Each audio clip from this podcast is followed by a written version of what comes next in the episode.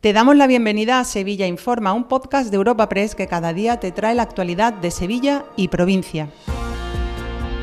Estas son las noticias más relevantes en nuestra agencia en el día de hoy.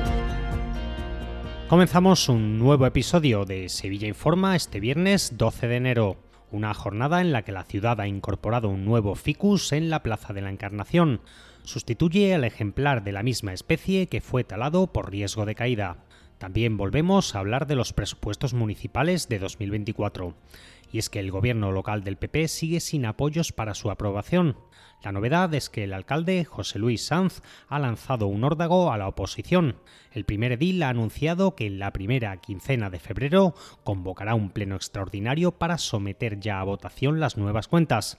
José Luis Sanz persigue así que cada partido muestre su postura ante el nuevo presupuesto. Escuchamos al alcalde de Sevilla, José Luis Sanz. En cualquier caso, yo saben ustedes que estamos en este momento esperando una respuesta de los grupos que no han presentado ninguna enmienda para saber más o menos cuál va a ser su postura ante el próximo presupuesto. Pero ya le adelanto en cuanto a tiempos que el pleno de este mes de enero es un pleno ordinario, que, día es el día 25, después de coincidiendo con Fitur, y que tal como pase ese pleno convocaremos para esa primera quincena de febrero un pleno extraordinario donde pueda ir el presupuesto y ahí ya que cada grupo. En materia de proyectos se enquista el conflicto de las atarazanas.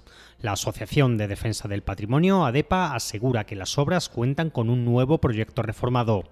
Los conservacionistas avisan de que esta modificación no contaría supuestamente con los informes preceptivos de urbanismo y de la Comisión de Patrimonio Histórico. El PSOE, por su parte, pide ya paralizar las obras. Están marcadas por un sobrecoste de 1,5 millones de euros. Los socialistas reclaman aclarar la situación y el futuro del proyecto antes de continuar. Rafael Recio es diputado autonómico del PSOE por Sevilla. Las obras se deberían haber parado automáticamente. Ahora estamos hablando de una muy notable modificación del proyecto que requeriría de nuevos permisos, tanto a nivel municipal como de la Junta de Andalucía desde Patrimonio.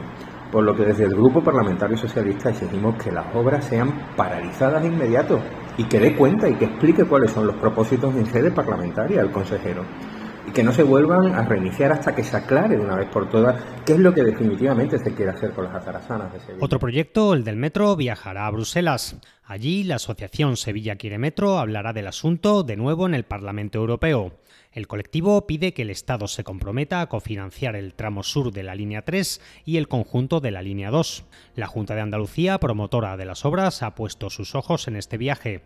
La propia consejera de Fomento, Rocío Díaz, ha confirmado que miembros de su departamento acompañarán a la asociación. La idea es aprovechar esta oportunidad para recabar apoyos para la red de metro de Sevilla. Lo cuenta Rocío Díaz, consejera de Fomento. Hemos acompañado por parte de la consejería a unas personas técnicas en, los anterior, en el anterior viaje que se hizo a Bruselas y ahora pues estamos evaluando quién acompañará eh, al, viaje a Sevilla Quiere Metro, porque la verdad es que siempre son oportunidades que, como digo, vamos de la mano con la sociedad civil y siempre agradecemos. Así que, por nuestra parte, eh, estamos trabajando de manera conjunta. Ellos nos trasladan una serie de inquietudes que tienen, como también las, las podemos tener nosotros.